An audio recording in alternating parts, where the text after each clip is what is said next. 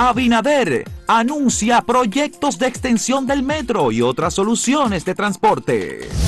Gobierno demandará publicitarias responsables del supuesto plagio en el logo Marca País y convoca un nuevo concurso. Crece el reclamo social para exigir que se elimine el odioso barrilito de los senadores.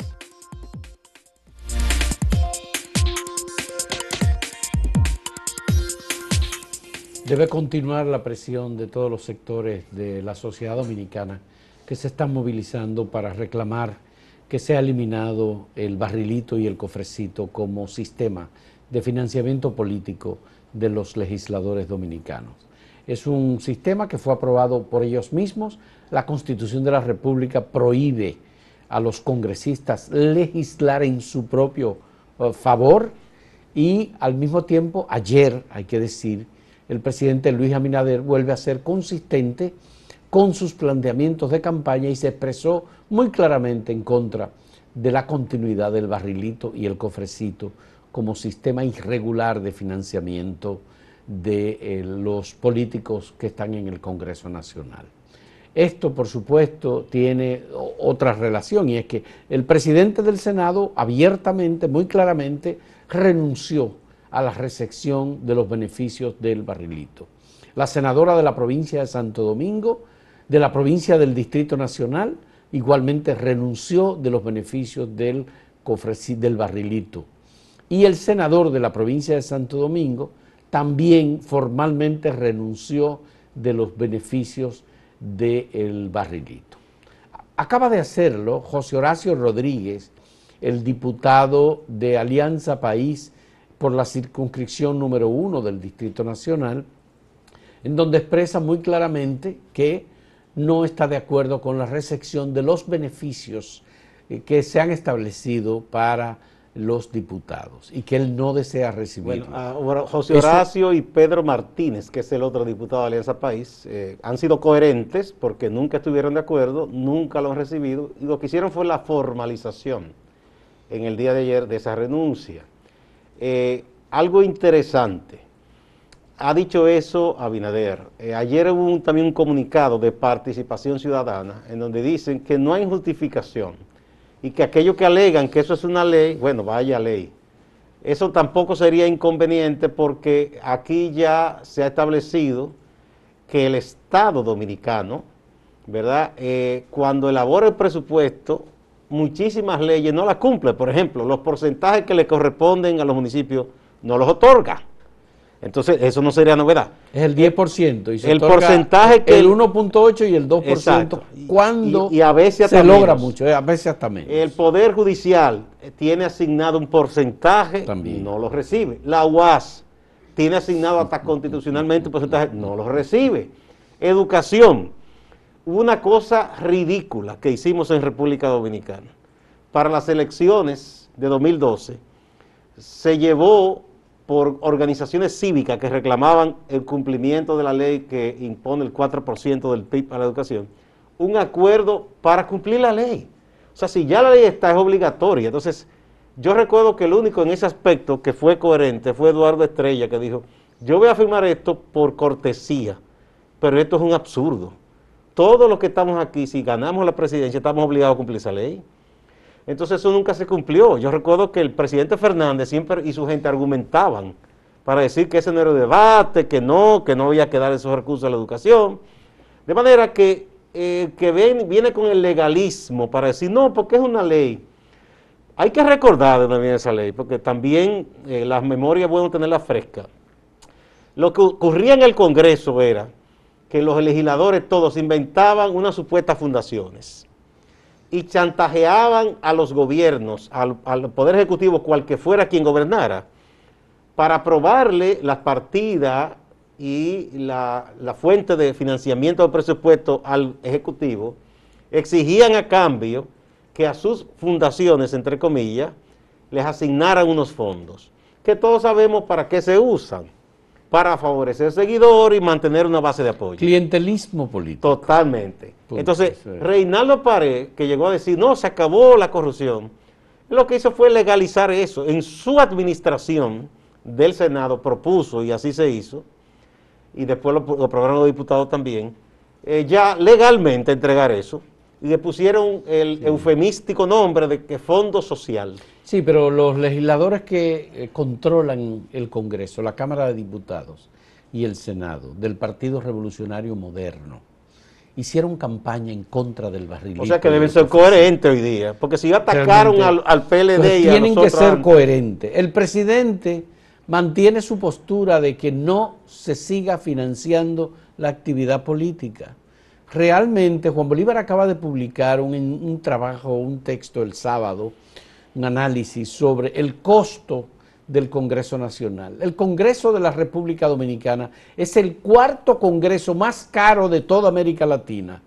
Solamente por encima de República Dominicana se encuentran México, Brasil y Argentina. Que son potencias. Bueno, pero imagínate tú. Entonces, en cuarto lugar, en costo, en el continente, se encuentra la República Dominicana. Aquellos de su Congreso. Aquellos congresos tienen mayor tamaño, son países mucho más grandes, ¿verdad? Pero, pero aquí es en base a eso que se, se gasta. ¿Ustedes saben cuánto cuesta mantener un senador de la República Dominicana mensualmente a los ciudadanos? Dos millones y medio de pesos aproximadamente. En promedio cada uno. En promedio. Entonces, esto, por supuesto, que sigue resultando sumamente costoso. Aparte de que tenemos 22 diputados al Parlacén que resultan verdaderamente también costosos. Sí. Porque se les pagan dólares. Que ese organismo hace mucho que debió revisarse. Y que mantenemos dos cámaras legislativas. una Cámara de Diputados con 190 diputados y un Senado de la República con 32 senadores. Mira, respecto a los diputados, que se le llama a Eddie que cofrecito el de ella. Abel Martín hizo un tigueraje político. Cuando él estaba y se comenzó a exigir, dijo, no, no, se eliminó, pero se le eliminó quizá el nombre, porque sigue igualito. Le dan partidas a los diputados, de que a propósito de las Navidades, del Día de Reyes, de la bichuela con dulce, del Día de la Madre, de Padre. Entonces, eso no es una labor de Congreso, ni esos recursos que pagamos los contribuyentes, porque no se los saca ningún legislador de los bolsillos, esos recursos no son para celebrar bichuela con dulce. Pero además resulta ofensivo, Gustavo, que una sociedad con tantas limitaciones, un país que ha sido testigo de tanto despilfarro con dinero público, siga presenciando impávido, sin ninguna reacción, eh, este, eh, esta distribución de recursos. Ahora entonces... La gente ha reaccionado eh, para que ellos hacen oídos sordos. El país está indignado. además de esas legisladores tienen que darse cuenta de que, que hizo participación un señalamiento muy interesante del doctor Emanuel Esquea Guerrero, un gran jurista, que él dice incluso que eso puede ser atacado de inconstitucionalidad. ¿Por qué? La constitución es clara, usted no puede legislar para su propio beneficio. De ninguna manera. Ojalá que alguien, o el propio doctor Emanuel Esquea, someta un recurso al Tribunal Constitucional. Bien.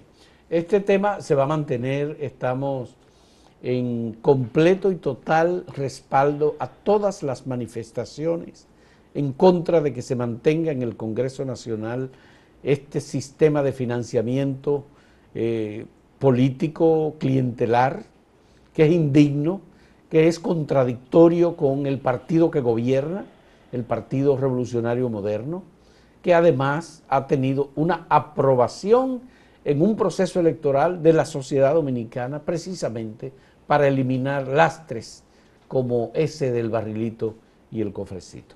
Vamos a presentar la pregunta que tenemos para ustedes en el día de hoy.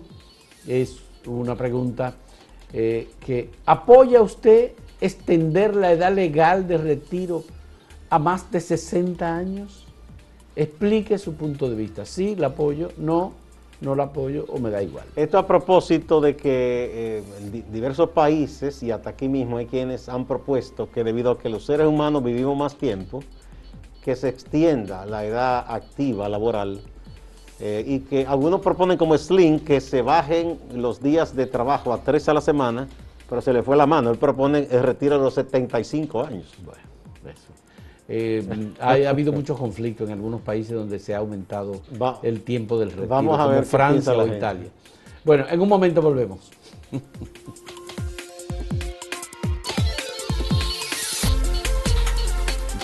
Ayer el ministro de Turismo, David Collado, hizo un anuncio acompañado de un grupo de empresarios que han estado apoyando al gobierno en la alianza público-privada respecto a este importante sector y, y, pro dominicana y marca país, de que se convocaba un nuevo concurso para el diseño de la imagen de marca país. La gente aplaudió a medias y dijo, caramba, sí es verdad, pero con las otras empresas a las cuales se supone que se le ha pagado, se le va a pagar según un contrato, una cantidad de millones considerable, ¿qué se va a hacer con ellas? ¿Van a dejar eso así? Y al poco tiempo se anunció que el gobierno va a proceder en una demanda contra las tres empresas de aquí de República Dominicana. Cráneo, de República Dominicana. Hay otra mexicana, la empresa mexicana, sí, que fue aparentemente. Fueron tres. Entonces eh, se le va a pedir cuenta de por qué ese logo, eh, todo indica que se parece mucho o que hubo algún plagio de uno que hizo un joven ruso y entonces eso sería para reclamar reparación de daños, ¿verdad? Sí. Y que devuelvan ese dinero si han cobrado algo. Bueno, está muy bien el concurso porque esto amplifica y amplía en realidad eh, el espectro eh, que va a trabajar el tema de marca país. Se supone que lo otro fue un concurso también, pero como que la gente no se enteró Bueno, pero entre especialistas y compañías que se supone tienen una experiencia, un know-how, tienen una extraordinaria capacidad. No fue pues, abierto. pero fíjate cómo ha resultado.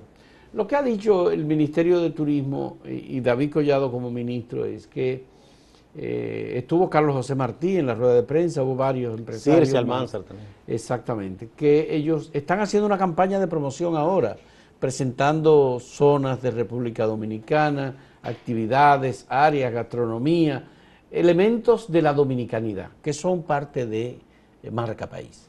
Entonces ellos han dicho, bueno, vamos a hacer un concurso entre jóvenes estudiantes, creadores, artistas dominicanos, para que el que gane el concurso se le va a pagar 3 millones de pesos.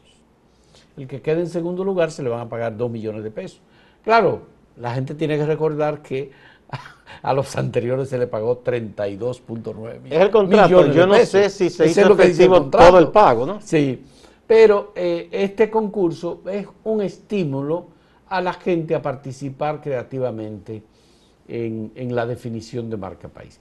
Claro, hay mucha gente que está opinando sobre esto y hay incluso en acento de hoy tenemos varios artículos sobre el tema de marca país. El fin de semana hicimos, publicamos un, aporte de José Rafael Sosa eh, que recoge en general lo que se ha hecho en otros países como Perú, Argentina y otros sitios con, esto de la imagen de marca país y la propuesta que él hace un poco, también República Fémina, que es un grupo pro derechos de las mujeres, pero, habló también de que sí, que debía usarse otra Gustavo, La otra versión es la siguiente.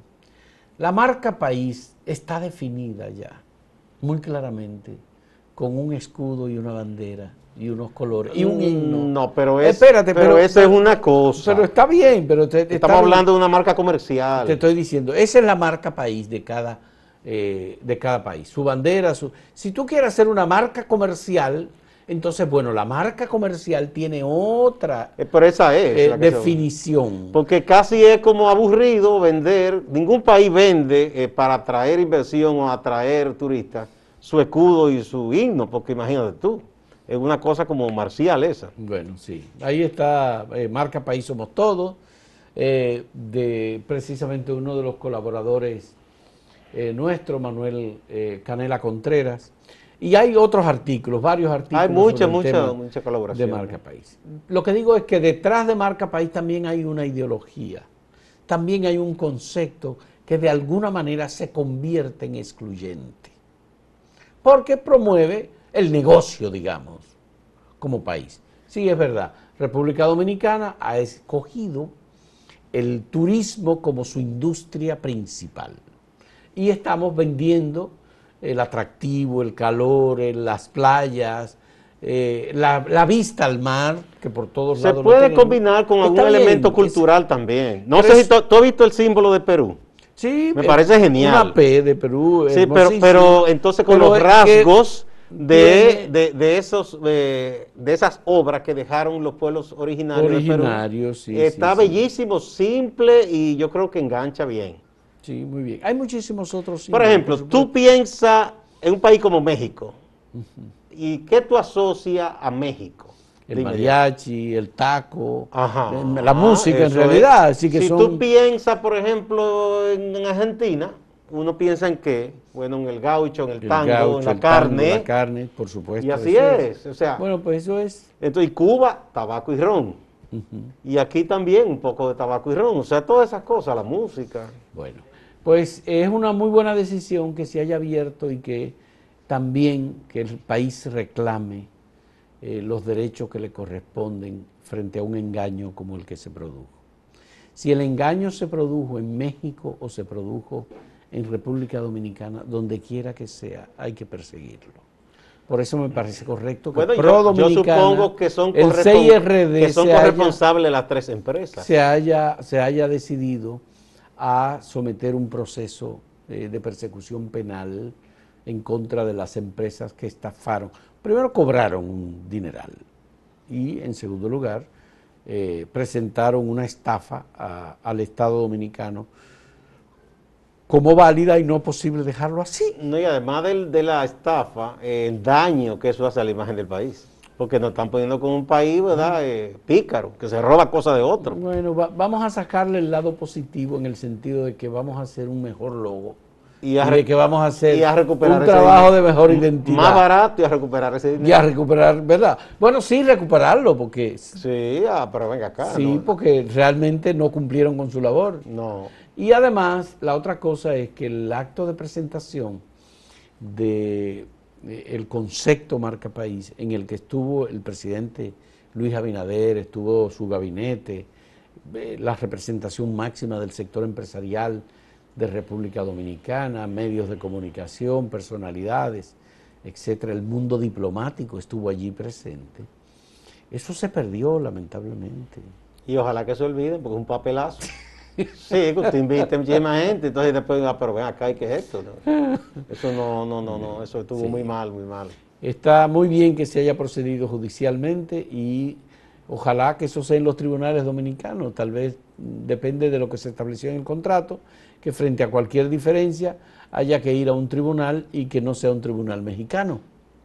No, no, vamos a ver, que habría que ver los términos de ese contrato. No, porque en, los, contratos, que hay que en los contratos se establece el lugar que, tú escoges para dirimir las diferencias a nivel judicial. Hay que reclamar y no se pueden quedar las cosas así. Vamos a ver de nuevo la pregunta del día eh, y luego vamos a la pausa. ¿Apoya usted extender la edad legal de retiro a más de 60 años? Explique su punto de vista, sí, no o me da igual.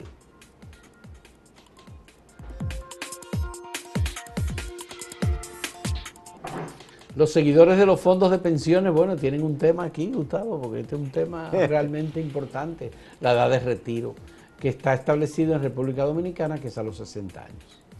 Eh, vayamos con las respuestas. Pero que no es obligatorio, es opcional. Decir, tú lo dejas, entonces reclama tu pensión. Pero tú te puedes retirar y después de retirarte asume otro trabajo y no hay dificultad. Por lo que no, aquí no hay problema. En el Estado no se puede recibir más de un salario. No, no. Solamente. Tendría que renunciar a la pensión. Exactamente, tendrían que renunciar a la pensión. Vamos a ver las respuestas que hemos obtenido a esta pregunta.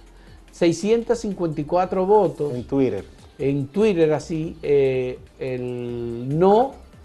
Eh, ¿Apoya usted extender la edad legal del retiro a más de 60 años? El no tiene un 80%, 80.4%. El sí, es decir, extender la edad de retiro después de los 60, 16.5% y me da igual 3.1%. Sí.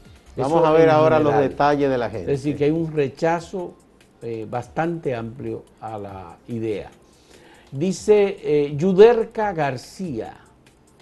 Wow, con doble L, Yuderca hay que darle la oportunidad a otras generaciones para el, el mido laboral. Sí, no sé, parece que se, sí. Debe ser para el retiro laboral. Bueno, no sé, o... O el inicio del, del trabajo. Daisy Esther González dice, las personas pobres tienen que trabajar hasta el momento de su muerte. Pues que lo hagan de manera normal y protegido por las leyes. Tú esta polla que se extienda. Que se extienda. Sí, porque dice que los pobres trabajan toda la vida. Carl Mereter dice, si la media de vida actual es de 73 años, el margen promedio de disfrute de la pensión sería de 13 años para los envejecientes más saludables. ¿Quieren reducir este promedio? Sí, eso es, muchos dicen que entonces si se retira muy viejo sería... Ya sería. Antonio F. Hidalgo S. dice, ¿quién se va a pasar la vida entera matado trabajando? Y pone una, un emoji una cara de, enojo. Bianca Ratke dice, es un abuso que siquiera se esté discutiendo la posibilidad de esto. Es explotación, ni más ni menos. Bien, hasta ahí. ¿Llegamos hasta ahí o hay algún otro? Puri San dice, ¿y cuándo es que vamos a poder trabajar los jóvenes? Tú, esa es otra inquietud, que si se extiende la edad de retiro, entonces hay menos chance para los jóvenes. Ya, bien. Pedro Reyes, licenciado, ¿cuánto inútiles diciendo que sí a este abuso? Es decir, rechaza la extensión del periodo. Este es un tema que se está discutiendo en muchos países y el multimillonario mexicano Carlos Slim propuso en estos días que se trabajaran, él dice a propósito de la pandemia, porque él entiende que esto va a seguir. Bueno, porque la pandemia ha representado un cambio en la cultura laboral. Y él dice que va a seguir para siempre y entonces propone tres, que se trabaje tres días a la semana y que se extienda la edad de retiro a los 75. Pero es lo que muchos dicen, una persona de 75 años que se retire con escasas excepciones lo que va a morirse a su casa ya, no Obviamente son muchos los aspectos que hay que revisar, Gustavo. Vamos a pasar a Máximo Laureano, nuestro compañero en Santiago, que como cada día nos tiene informaciones importantes. Por cierto, creo que esta semana vuelve Félix Bautista a la Procuraduría General de la República. Sí, y otros más que serán... más. Ya veremos. Damos seguimiento a eso. Adelante, Máximo Laureano. Gracias, saludos. Esas imágenes que pueden ver son de Tamboril, son de un evento clandestino en violación al toque de queda, según ha dicho la Policía Nacional. Allí se apresaron a varias personas, o más bien a todo el que estaba en ese lugar, incluyendo los músicos del grupo Mambo Violento de Omega, el merenguero urbano. La policía cuenta que Omega logró salir del lugar, pero el director del Comando Regional Cibao Central, general de brigada, Eduardo Alberto Ten, le hace esta advertencia. Pero yo digo que dos veces Omega no me le va a hacer aquí en Santiago. Le di seguimiento y en, un Tamboril, casi llegando a Canca, a Canca, eh, sorprendimos una fiesta. Pero en Omega se pudo escapar y solo pudimos apresar todos los, músicos. Más violaciones al toque de queda. Estas imágenes que ven parecen ser de una iglesia. De hecho, hasta tiene el horario de los cultos y otras actividades religiosas. Pero cuando la policía entró al lugar, allí funcionaba un bar con toda la de la ley pero violando la ley y el toque de queda. El director del operativo tiene algunos detalles. Mira, mira qué tipo de iglesia aquí, en plena pandemia, un toque de queda. Y este grupo de mozalbetes que hay aquí, que aparentemente no tienen familia, eso es lo que yo creo, están aquí a esta hora. ¿Cómo podemos nosotros controlar esta pandemia? Miren, Siguiendo con un tema policial, nos vamos a Mao, provincia Valverde, Dirección Regional Noroeste de la Policía Nacional. Informan que se ha interrogado, se ha investigado a dos personas y se busca a otras tres en relación al caso de el vocal del Distrito Municipal Manuel Bueno, en el municipio de Partido de Jabón. Se produjo un incidente donde el vocal, identificado como Juan Francisco Peña Moya, perdió una mano en medio de una riña. Cambiando de tema, un hecho muy lamentable en La Vega. Un caballero identificado como Rafael Almanzar, de 63 años de edad, es señalado como responsable de la muerte de la adolescente de 17 años de edad, María del Carmen Peguero Jiménez. El caballero, según las informaciones, se habría suicidado después de cometer este hecho. En lo que tiene que ver con la salud de Juanchi Sánchez, empresario, accionista del equipo Las Águilas Ibaeñas, nos informan que sigue estable en espera de una cirugía, pero esto no implica que su estado es de gravedad. Esa es la información que tenemos.